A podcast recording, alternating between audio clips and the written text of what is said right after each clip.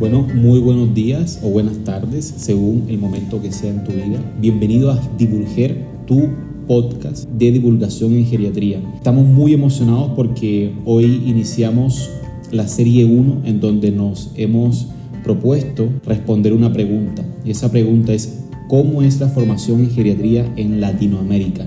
Y para eso durante estos podcasts vamos a ir explorando varios países del continente. Vamos a comenzar con Colombia, después Panamá, México, vamos a ver dos realidades de México, Chile y Argentina. En ese proceso de conocer cómo es el proceso de formación en geriatría, vamos a ir entrevistando residentes del último año de esta especialidad en cada uno de esos países para que nos comente cómo se forman los geriatras o las geriatras en cada uno de ellos. Mi nombre es Henry de las Salas, yo soy médico especialista en geriatría y fellowship en cardiología geriátrica y te invito a que te quedes con nosotros.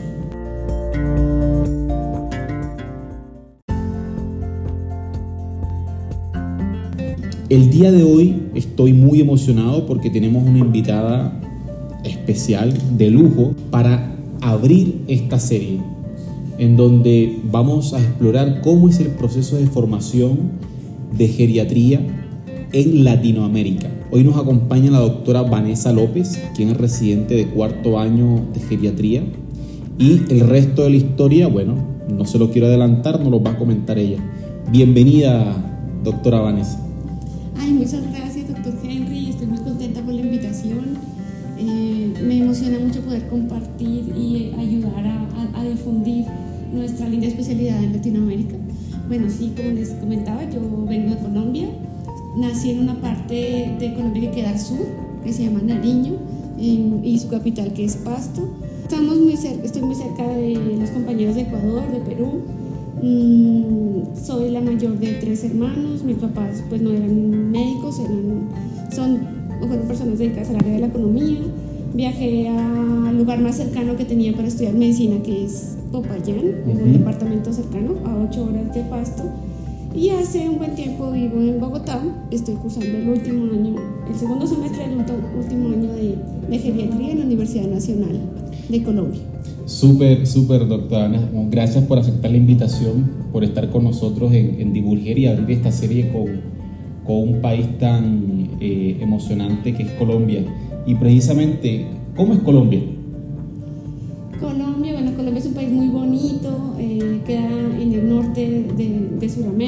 Tenemos bastante área costera, somos un, un, país de los que más tiene diversidad, mmm, tanto cultural como eh, en naturaleza, realmente estamos privilegiados. No la, no, la, no la cuidamos mucho como todos los seres humanos al planeta, pero, pero sí somos muy privilegiados en haber nacido en esa, en esa sección de, del mundo. Mm, son bien recibidos todos los extranjeros, tenemos mucha población de varios, de varios países de Sudamérica. Siempre que va alguien a Colombia, se enamora de Colombia y quiere quedarse allá. Qué bueno, qué bueno. Eh, y bueno, en este proceso, como nos has contado más o menos que, eh, quién es la doctora en, en, la parte no académica, sino en lo, en lo que tiene que ver con su área más que todo personal. Eh, ¿Qué le gusta hacer a la doctora Vanessa López cuando no hace geriatría? Bueno, eh, mi segunda pasión, aparte de la geriatría, son los animales y el medio ambiente.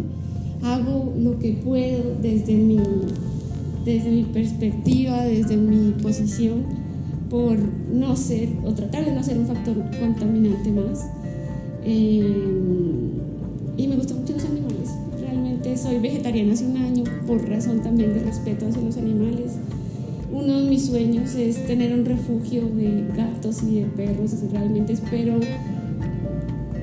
que cuando ya esté en mis últimos días poder haberlo logrado y decir, bueno, contribuyen algo a que, a que otros seres que sienten como son los animales también sean, sean cuidados, amados y respetados. ¿Y te gusta algún, algún tipo de animal en particular como de compañía? Pues la verdad, yo creo que tendría, pues no, no lo haría como voluntariamente ir a, a buscar animales, pero yo creo que todo animal que llegue a mí es bienvenido. O sea, hasta ahora solo he tenido perros y gatos, pero la verdad yo creo que cuidaría a todo animal que se sienta desprotegido y llegue a mí. Y ya que hablas de que los animales eh, que lleguen a ti ¿cómo llegaste tú a la geriatría, Vanessa? Bueno, digamos que no fue un camino que yo busqué porque ni siquiera sabía que era geriatría, en, donde yo me formé en medicina, en donde yo nací. Realmente nunca tuve contacto con un geriatra, mi escuela en pregrado no me no, no, pues no había como un acceso a la geriatría, entonces cuando me gradué de médico general fue en la práctica médica que me di cuenta que, esa era la población que más me gustaba atender. Yo siempre cuento esta anécdota eh, y es que cuando me gradué nos fuimos, a, bueno, cuando el proceso de estudiar medicina en, Colombia son seis años mm, de práctica, de contacto clínico y de la formación académica. Uno para ingresar a ser médico puede hacerlo eh, en, el área que uno escoja, en el área en Colombia que uno escoja. Y después de eso todos debemos mm, formar parte del servicio social obligatorio, que es un tiempo que pueden ser seis meses o un año en que cada médico se va a un área rural, generalmente eh, donde no hay mucho acceso a, la atención médica, a prestar sus servicios. Eh, son, es de forma remunerada claramente, pero pues el primer contacto que uno tiene con, con la gente después de haber adquirido conocimiento. Entonces siempre había empezar a todos los médicos porque nos había empezar ese año rural. Y cuando yo empecé, pues empezaba con toda la población, adultos, niños, eh, mujeres en estado de embarazo, lactantes, bueno, en general. Y yo no sabía como, no tenía como una, un perfil, simplemente sabía que me gustaba hacer lo que, para lo que estudié, pero no tenía un perfil como al primer mes me di cuenta que la mayor parte de mi consulta empezó a, a ocuparla gente mayor de 60 años, ¿sí? Eh, y gente que nunca había consultado, es yo veía pacientes en mi consulta que iba a licenciar el expediente o la historia clínica en Colombia y era la primera vez, o sea, primera vez a los 60, 65 años. Al principio no me llamó la atención, después ya empezaba a preguntar, bueno, ¿y usted por qué viene por primera vez? Y entonces la gente me decía, no, me dijeron que a usted le gustaba atender y que atendía bien a los adultos mayores. Entonces me dijo, bueno, interesante. Y seguí haciendo mi práctica de ahí. Resulta que esta situación empezó a repetirse en todo lugar donde yo iba a trabajar. Yo iba a trabajar, empezaba atendiendo cualquier, pues, a cualquier eh, persona que solicitara consulta, pero al, al segundo tercer mes mi consulta estaba llena de adultos mayores. ¿sí? Y era la, persona, la, la población con la que me sentía bien, me, que me demoraba más en consulta. Y después simplemente a mí ya me gustaba solamente, me sentía más emocionada teniendo a alguien de 60, 65, 70 que a alguien de 30, 25 años, mujer, o sea, como yo, eh, ya no, no, no me sentía como en mi salsa, como decimos en Colombia. ya, y, y, precisamente, precisamente eso, doctora Vanessa, que estamos eh, dialogándolo con, con, la doctora Vanessa López, que es residente de cuarto año de la especialidad de geriatría, Aún no nos ha dicho de cuál universidad, pero ahí espero que nos comente más adelante. Em, usted habla de adulto mayor, persona mayor. Habitualmente nosotros, cuando usamos esa terminología en geriatría, ¿a qué nos referimos? Bueno, eh, según la OMS, el adulto mayor es cualquier persona que traspasa los 60 años de edad. Dependiendo como de cada país y su legislación, eh, se toma un límite se toma ese límite o un límite posterior. En Colombia está a partir de los 65 años. Eh, esa es como la definición de adulto mayor. Ok, perfecto. Y bueno, entonces nos contaba, doctora, que usted eh, hizo su medicatura rural, se fue a trabajar, como que las personas mayores le buscaban, le, le gustaba eh, este proceso de atención a la persona mayor y nos contabas que durante tu pregrado nunca tuviste contacto o sabías que era la, geriatría. Entonces mi pregunta em, va hacia esa parte. ¿Cuándo tuviste o cuándo tuviste noción que existía la geriatría? Pues bueno, entonces eh, ya me trasladé a la ciudad de Bogotá, empecé a atender pacientes de una... Trabajé un buen tiempo en una unidad renal, o sea, en un lugar donde van personas que tienen problemas de sus riñones y no pueden y ya requieren otro tipo de tratamiento. Yo atendía pacientes en diálisis. Y mm, uno de, de, los nefrólogos, cuando yo estaba eh, trabajando ahí, me dijo, yo creo que a ti te gusta, te gusta la geriatría, Vanessa. Entonces yo, geriatría. Y me puse a investigar y pues, pues sí, para esa época, cuando el, el nefrólogo me dijo esto, yo ya había intentado eh, buscar una especialización en medicina interna, pero cuando él me dijo eso, dijo, sí, tal vez no es medicina interna lo que yo estoy buscando, sino geriatría, y de ahí en adelante busqué cómo entrar a la Universidad Nacional, me pasaron un sinnúmero de, de, traspiés, porque la primera vez que me presenté me dio un cálculo renal y no pude ir al examen, la segunda vez que me presenté cambiaron la fecha, yo no me enteré, bueno, hasta la tercera vez ya creo que el día me presenté eh, y el día que me dijeron eso, que fue en, en octubre, creo que es el día que más feliz he sido después de mucho tiempo porque es algo que busqué mucho y desde ahí mi vida cambió. O sea, desde ahí ya mi vida cambió por completo. Súper. Yo creo que, que, que cuando uno inicia las especialidades o los procesos de formación que tengan que ver con admisiones, sobre todo para un grupo selecto de, de personal, ya sea médico o no médico, siempre hay mucha tensión y mucho, hay mucha emoción de por medio. Entonces, ok, qué bueno que este, este nefrólogo te comentó que era la geriatría, quien al parecer te escogió, la geriatría que te escogió a ti, a veces nos pasa que tenemos la descripción de algo, pero no sabemos el nombre. El nombre lo que gustaba a ti a las personas mayores era la geriatría.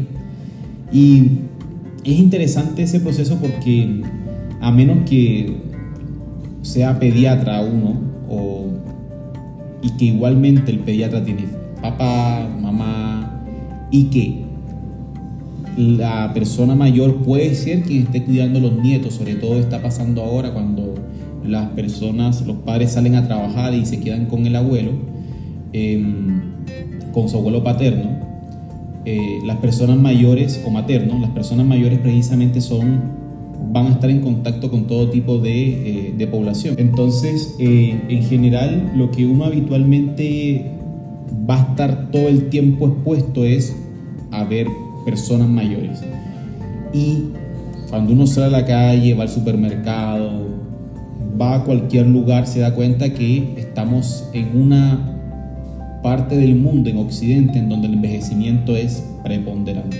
Y se habla de que hay, una, hay un crecimiento exponencial del envejecimiento. Y no solamente eso, sino que estamos en el envejecimiento del envejecer, que es todavía mucho más complejo porque hay personas mayores que ahora son muy mayores, mayores no de 60 solamente como, como comentaba la doctora, sino que mayores de 90, mayores de 100 años. Así que es súper interesante eh, ese proceso que, que nos comenta doctora. Y en Colombia, ¿cómo, porque nos has contado tu historia, pero habitualmente, ¿cómo es el proceso que uno tiene que hacer para llegar a formarse como geriatra en la especialidad o cualquier otro, otro especialista para quien de pronto no estén familiarizados con Colombia? Ah, bueno, esa es una excelente pregunta porque ahora que estoy en otro país me doy cuenta que cada país tiene su proceso diferente y no es similar. Bueno, entonces uno termina de estudiar medicina, hacer año rural eh, y en ese momento ya puede elegir, si ya tiene un camino trazado, eh, la especialidad que uno, puede, uno quiera cursar. Entonces, cada, en, en, las, en Colombia hay universidades públicas, hay universidades privadas, uno puede acceder dependiendo de lo que uno quiera y en la región que uno quiera cualquiera de esas universidades. Eh, cada universidad tiene su proceso de selección propio, su examen teórico propio y cada una eh, su proceso de entrevista en- y, en la suma de las dos cosas eh, se realiza el proceso de, de selección. No es fácil porque yo creo que ese es un problema mundial, no solamente en Colombia. La cantidad de médicos que quieren buscar una especialidad es muchísimo mayor que la cantidad de lugares donde pueden ofrecer el espacio. ¿sí? Entonces, eh, en geriatría específicamente, eh, existen actualmente en mi país cuatro escuelas, que son, pues la primera que fue la Universidad del Caldas, ellos fueron los pioneros en geriatría. Eh, está la Universidad Javeriana, está la Universidad Nacional, que es donde yo me estoy formando, y hace unos pocos años la Universidad del Valle también encontró y, y está formando geriatras.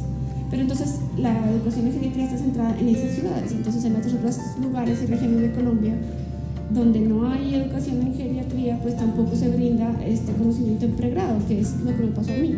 Yo no supe de geriatría hasta ya varios años después de ejercer mi práctica como médico general. Eh, mm, no, hace, no es suficiente con que uno le guste hacer algo si no está preparado y no adquiere conocimientos para eso. Ya estudiando geriatría yo me di cuenta de muchas prácticas que yo estaba haciendo dentro de medicina en general que no estaban adaptadas al adulto mayor. Algo que pues después creo que el doctor comentará eh, cae dentro de las definiciones de edadismo. Yo había cometido muchas prácticas sin saber lo que pertenece a ese tipo de, de, de, definición. Entonces ha sido un, un, camino muy satisfactorio de muchos aprendizajes, mucho descubrimiento. Y creo que este tipo de conversaciones alguien las va a escuchar y seguramente alguien está como yo en esa época que no sabía ni siquiera la existencia de la, de la especialidad, de pronto su afición por, por atender a adultos mayores encuentre su camino. Es súper interesante lo que nos comentas porque habitualmente la mayoría, como si uno hiciera una encuesta, la mayoría de, de población médica en ahora no, pero hace unos 30, 40 años, ni idea de qué significaba la geriatría y uno más o menos atendía a la persona mayor intentando adaptar las cosas que habían en el adulto mucho más joven. Y precisamente es interesante ese proceso porque la geriatría en sí es un proceso que es muy nuevo, es muy nuevo. Aproximadamente tenemos unos de los años 50, con la doctora eh, Mary Warren, que en Reino Unido hizo un cambio de paradigma en el cuidado de la persona mayor. Y precisamente eh, tengo entendido que en Colombia eh, se fueron a formar o a Reino Unido o a, o a España, al Hospital de la Cruz Roja, y precisamente fueron esas personas quienes llegaron como pioneros a, a países como México, donde estamos entrevistando, Chile, donde me formé, Costa Rica o, Colombia, de donde eres, eres tú. Así que es súper interesante ese proceso. Lo que tiende a pasar en otros países como Argentina, Panamá, de donde vamos a tener también invitados, o Brasil, es que hay una mezcla de escuelas, no solamente la escuela europea, sino la escuela japonesa en particular con Brasil. Entonces nos contabas que hay cuatro escuelas y la primera fue la, Universidad de Caldas. ¿Cómo ustedes hacen medicina general, eh, aplicas un examen y ahí entras a, a, cualquiera de estas cuatro universidades? ¿En, ¿En tiempo o qué prerequisitos o qué aptitudes tiene que tener una persona para postular a la especialidad? Ah, bueno, entonces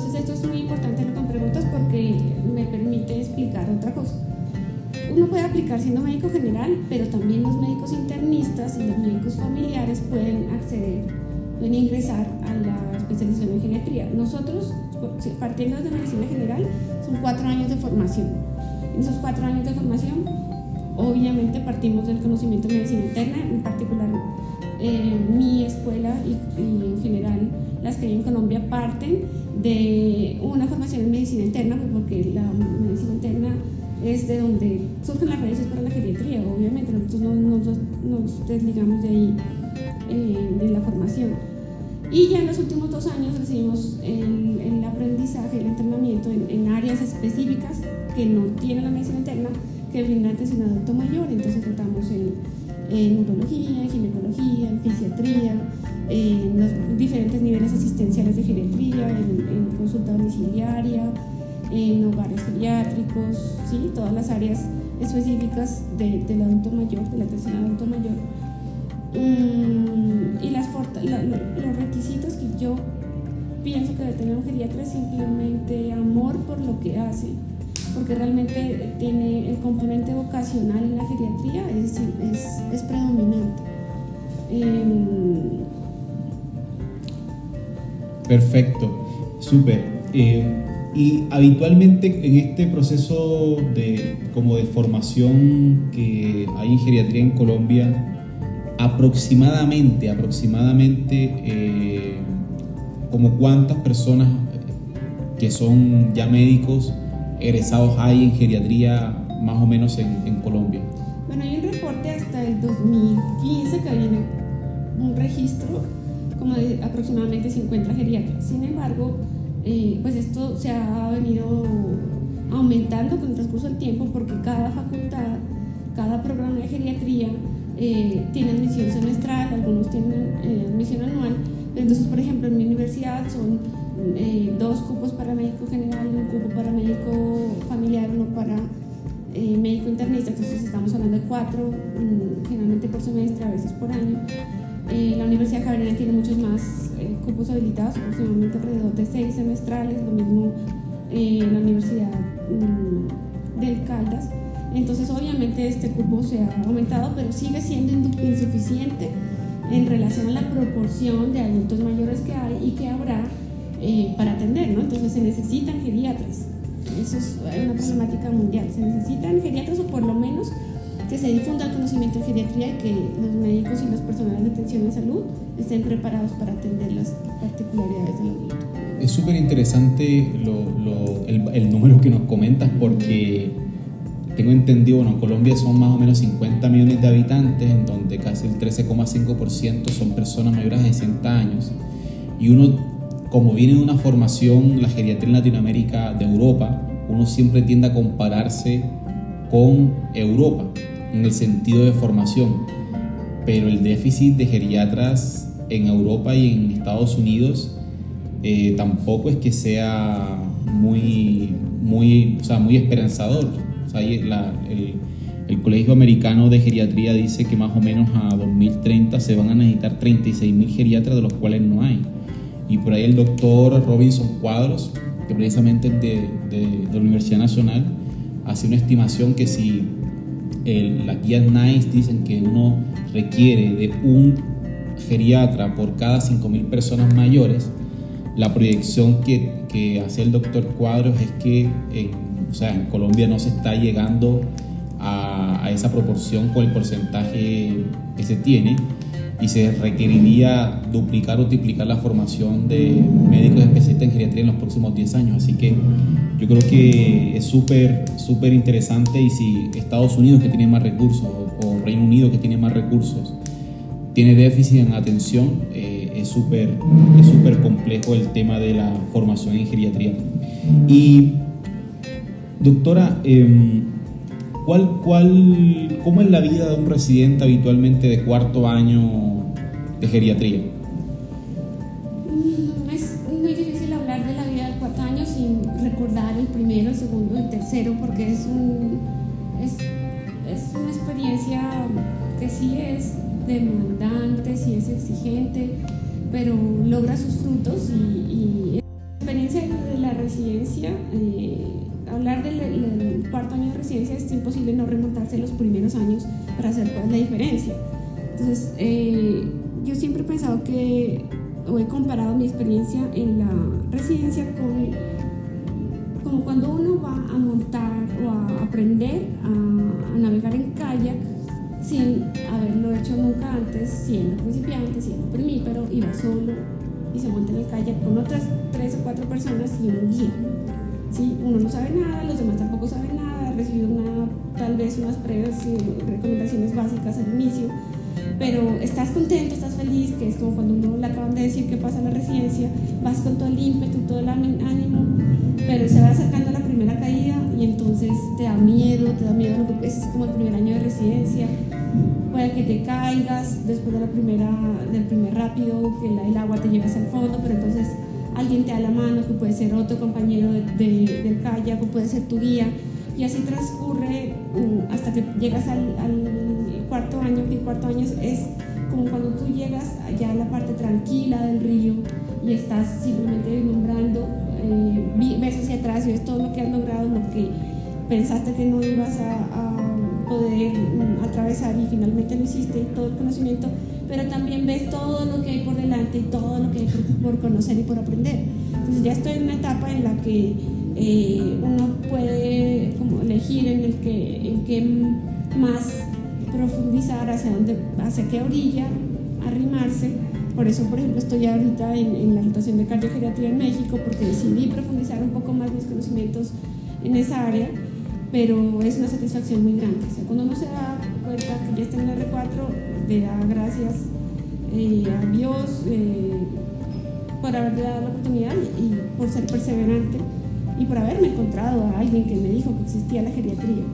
Y, y ya, bueno, tú nos, eh, nos, comentabas que es como, una, como un viaje en kayak de R4. ¿Y qué le dirías a tu R1, a ti, el día 1 que coloca el pie en el hospital que te vas a, que te vas a formar, que estás recibiendo la inducción, que te están hablando, están recibiendo tus profesores, ese día cero, por decirlo así, cuando estás al frente, si tú pudieras volverte al pasado, ¿qué le dirías a esa Vanessa López de ese primer día? Bueno, uno siempre ingresa y creo que eso es como para todos los residentes, con, muchos, con mucho miedo, con mucha inseguridad, con muchas expectativas, pero también con temor. Entonces yo le diría mmm, que, que no está mal no saber lo que realmente está mal es no querer hacer algo para solucionarlo, ¿sí? Eh, el camino del aprendizaje siempre parte del desconocimiento, uno tiene que desconocer algo para querer saberlo, pero cuando ya no tiene esa curiosidad, ese interés, eso es lo que realmente eh, te lleva al, fracaso. Entonces no está mal no saber, simplemente está mal no querer saber. Entonces mientras uno tenga la intención de mejorar y de ser siempre alguien eh, mejor que su versión anterior, el camino, el buen camino está asegurado. Segundo es que lo voy a lograr, realmente ay, tú, nuestros, nuestras pies, uno piensa que, no va a ser capaz, se le pasa por ahí la idea de, desistir, pero no hay que seguir en el camino, que lo que se presentan son solamente obstáculos que, hacen, a, que hacen al ser humano ser cada vez más fuerte y que me, se apoyen la gente que está ahí, porque uno siempre tiene gente dentro de su mismo círculo académico que te da la mano y gente afuera, que es todos tu familia, tu pareja, tus amigos externos, que están ahí para apoyarte cada vez eh, que te ven desfallecer. Entonces apóyate, apóyate en ellos porque, porque nunca te van a dejar de lado. Y ya que, gracias por compartir esa experiencia con, con, nosotros. Y ya que hablas de, de apoyar, de apoyarse, ¿cómo está el apoyo de la geriatría en, en Colombia. ¿Cuál es la situación? Ahora estamos grabando en el mes de julio del año 2022. ¿Y cuál es la situación en este momento de la geriatría en, en Colombia? Continuo desarrollo. Hay muchos campos en los que trabajar.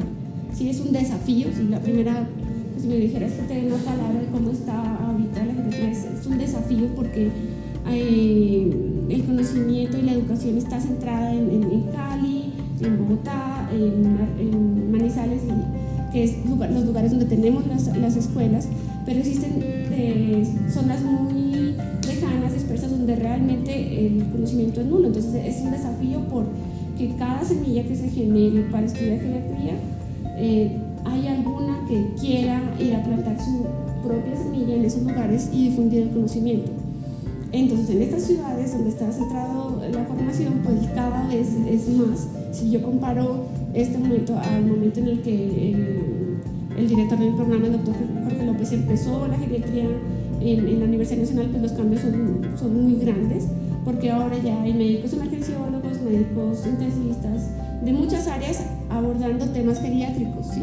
Uno es posible ver que en las áreas de admisión en urgencias, por ejemplo, ya los médicos urgenciólogos aplican escalas eh, básicas de geriatría para, para mm, clasificar un poco y dar la adecuada atención de los pacientes. Eh, los mismos, otras áreas del conocimiento como urólogos, ginecólogos ya solicitan nuestro apoyo.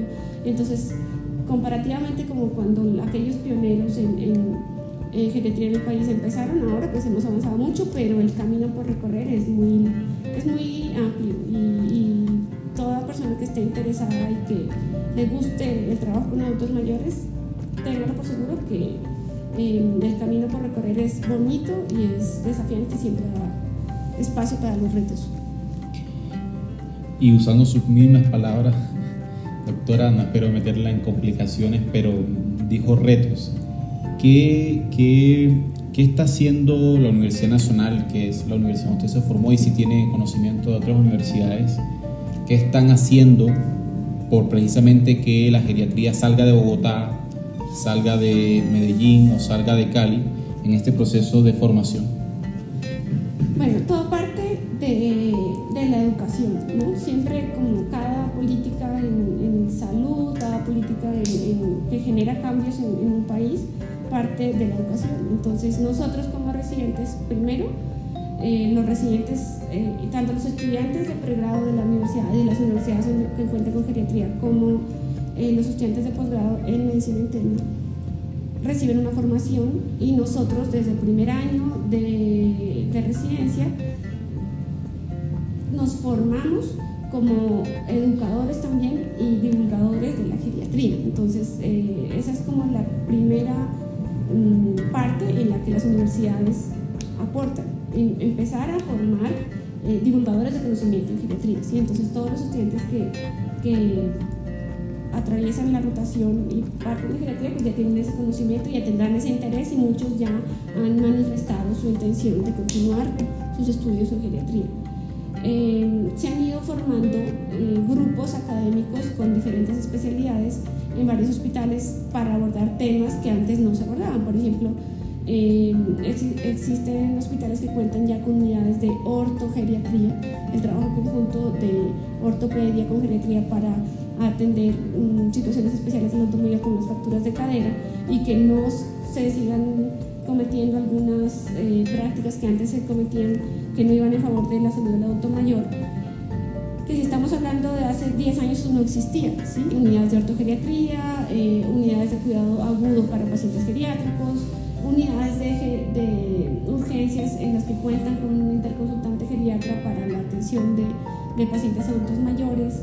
Em, y existen también em, centros ambulatorios que brindan atención para y, que han partido de las escuelas, ¿sí? todo esto ha partido de, de, las escuelas de geriatría para formarse y para crearse. Entonces, eh, esencialmente la educación y la prestación de, de servicios es como se puede generar un impacto.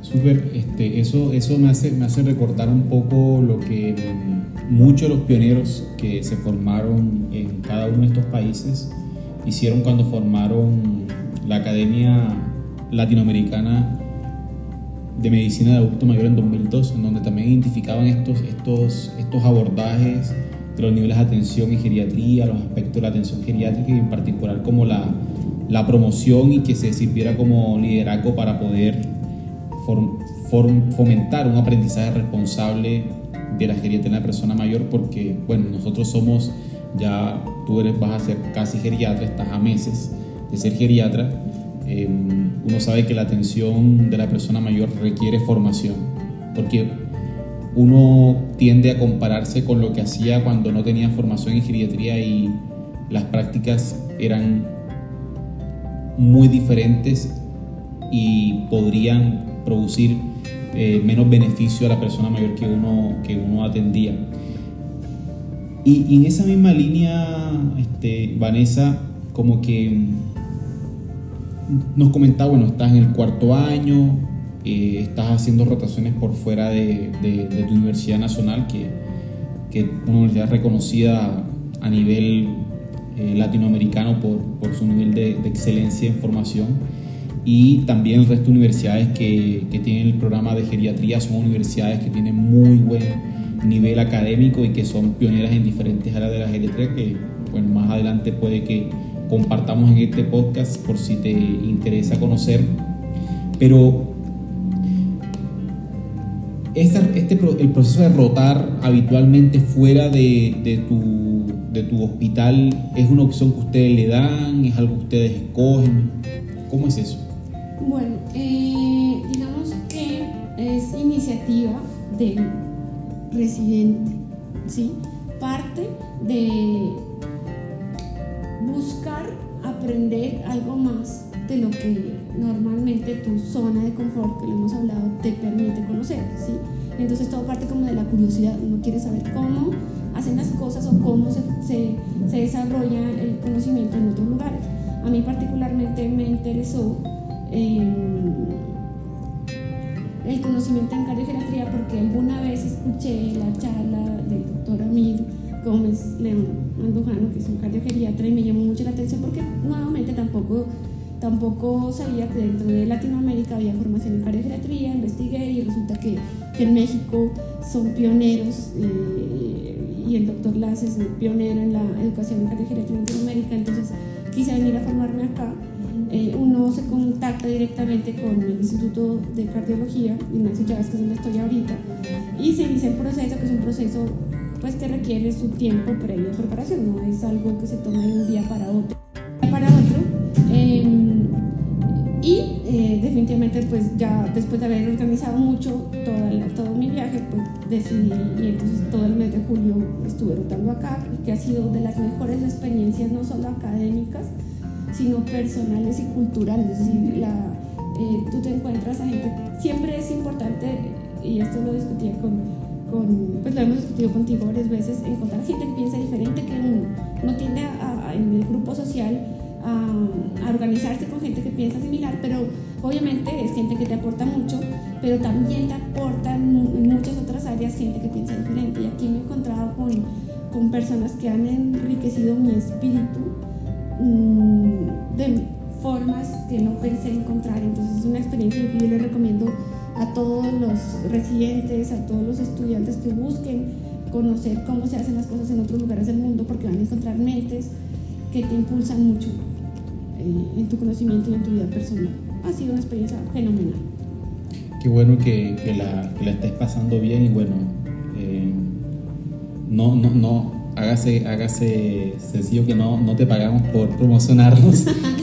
pero si no es una pauta publicitaria, pero bueno, si alguien quiere rotar con nosotros, debe, ahí voy a dejar abajo las, las indicaciones en, con el Instituto Nacional de Cardiología, que ellos son los, la dirección de enseñanza es quien hace todo este tipo de manejo en cuanto a, a, los intercambios, pero también hay intercambios a nivel de varios países de Latinoamérica. Eh, Estados Unidos, España, donde se va mucho, Reino Unido también, o Canadá, eh, sea donde la persona que se está formando en, geriatría decida irse, o incluso dentro del mismo país a otro hospital, dentro otra otra escuela, hace que uno pueda ver otra realidad. Uno se va a dar cuenta que la estructura, que eso es lo interesante, la estructura de base de la geriatría, la valoración geriátrica integral como herramienta para evaluar a la persona mayor en lo biomédico, funcional, social y cognitivo, es igual en todos lados. El tema a lo mejor es la forma, los tiempos y cómo se, y cómo se aplica y también depende un poco de los sistemas de salud que, que se ven en cada, en cada uno de esos procesos de formación. Ya para ir como concluyendo la, esta, esta entrevista que estamos con la doctora Vanessa López, ella es residente de cuarto año de una de las mejores universidades de Colombia, Universidad Nacional de Colombia, yo quisiera preguntarle cuál cree, eh, cuál crees tú que es el reto que tienen ustedes como residentes que ya están formando, que ya están formando, están al final de su proceso de formación en la educación y geriatría en Colombia. El reto es difundirlo es difundir el conocimiento, ¿sí? que no vuelva, ojalá que no vuelva a suceder que eh, tengas esa, que no logres identificar exactamente qué es lo que tú quieres hacer, ¿sí? Eh, creo que esto, ha sido gran parte de la historia de mi vida porque no sé si, alguna, si ya lo comenté, pero yo ni siquiera sabía que quería ser médico. Mi mamá, yo empecé a estudiar derecho o leyes, eh, como es en otros países, y mi mamá, bueno, a los tres meses no me gustó, mi mamá sin decírmelo, ya había enviado mis documentos para otra universidad y cuando se dio cuenta que a mí no me gustaba, me bueno, yo, mi hija, le envío sus papeles a la universidad para ver si estudia medicina, vaya a ver si le gusta, no pierde nada, ¿sí? Entonces a veces estas, eh, ni uno mismo conoce lo que quiere, eh, entonces siempre tiene que encontrar la guía y la guía podemos ser nosotros mismos como geriatras eh, encontrar esas personas que en el fondo de su de su corazón saben que quieren atender a adultos mayores, pero no han encontrado la geriatría como herramienta. Entonces, ese es el, reto, difundir, difundir, difundir. Y eh, hago parte de esta iniciativa que has tenido tú, Henry, para, para hacer esta actividad tan importante y tan significativa que eh, seguramente mm, le abrirá el campo y le aclarará la mente a muchas personas que nos están escuchando o que en un futuro nos escucharán.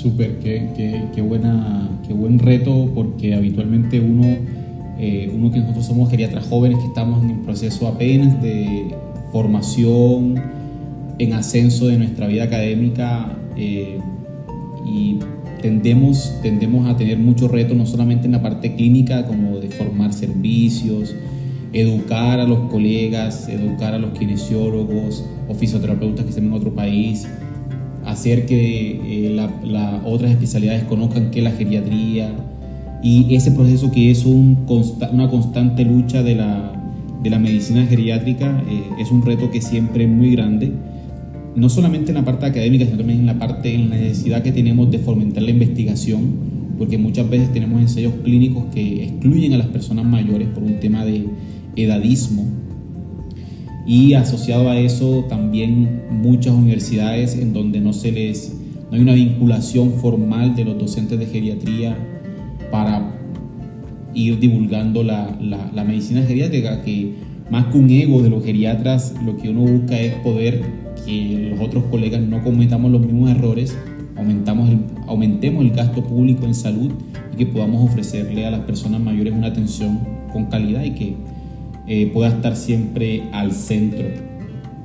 Bueno, en eso, o sea, retomando algo que tú comentas, em, todavía, todavía estamos en, pañales, por decirlo, en, Latinoamérica con respecto a, geriatría, porque a lo que deberíamos llegar, el objetivo es la geriatría preventiva, ¿sí? ya no estar viendo solamente las eh, enfermedades y condiciones que aquejan a los adultos, sino poder intervenir antes y que el geriatra se vuelva no el, no el médico que atiende solo a los mayores de 60, sino un, grupo anterior, de los 50, quizá antes, para prevenir eh, condiciones que son completamente prevenibles de, eh, asociadas a enfermedades en el envejecimiento. Entonces, ese sería el fin último hacia donde deberíamos llegar. Sí, pero bueno, todo empieza por algo.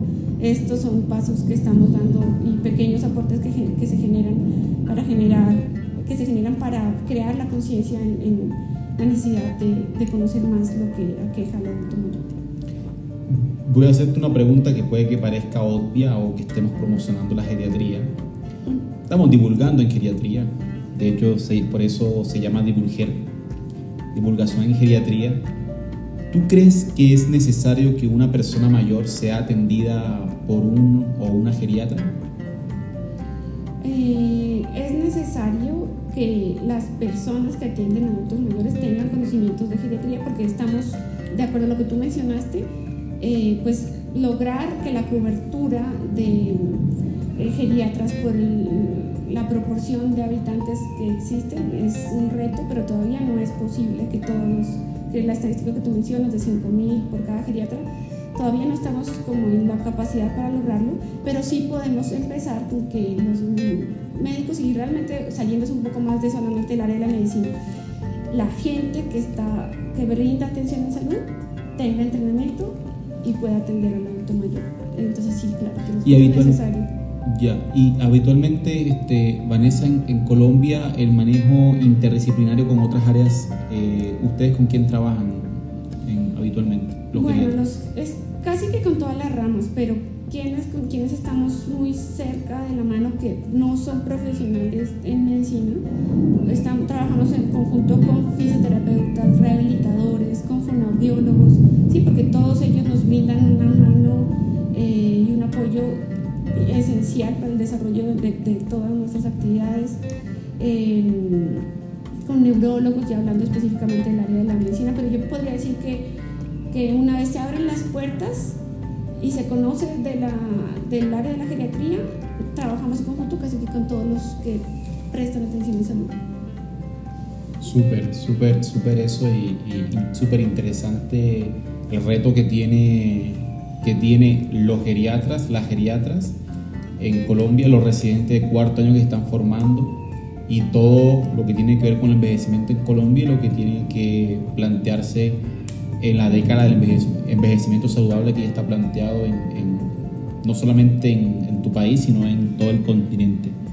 Y bueno, ya saliéndonos un poco del área más, eh, más académica, eh, le doy las gracias por, por aceptar el reto de inaugurar como país invitado Colombia este primer capítulo de la serie 1, que es de formación de geriatras en Latinoamérica. Y a lo mejor la persona que nos está escuchando, nos está escuchando un fin de semana, esté, esté pensando ir ahora a verse alguna plataforma de video, algún, algún, alguna serie, o quiera, o esté de vacaciones y se quiera leer un libro, o quiera emprender una actividad que le haga sentido a su vida. ¿Alguna recomendación? Bueno, porque si no todo es estudio, no todo es medicina, hay que tener campo para el esparcimiento pues sí, lo que se cuente con lo que les he comentado, y hagan, eh, siempre hay una forma de ayudar a un ser viviente, mm, hay muchas formas, si uno no puede, eh, yo fomento mucho la adopción de los animales, eh, si usted no puede participar, uno tiene las condiciones para recibir un animalito adoptado, pues hay muchas formas de colaborar. Mm, hay muchas fundaciones en las que se puede apoyar, se les puede dar donaciones, se puede hacer actividades de voluntariado.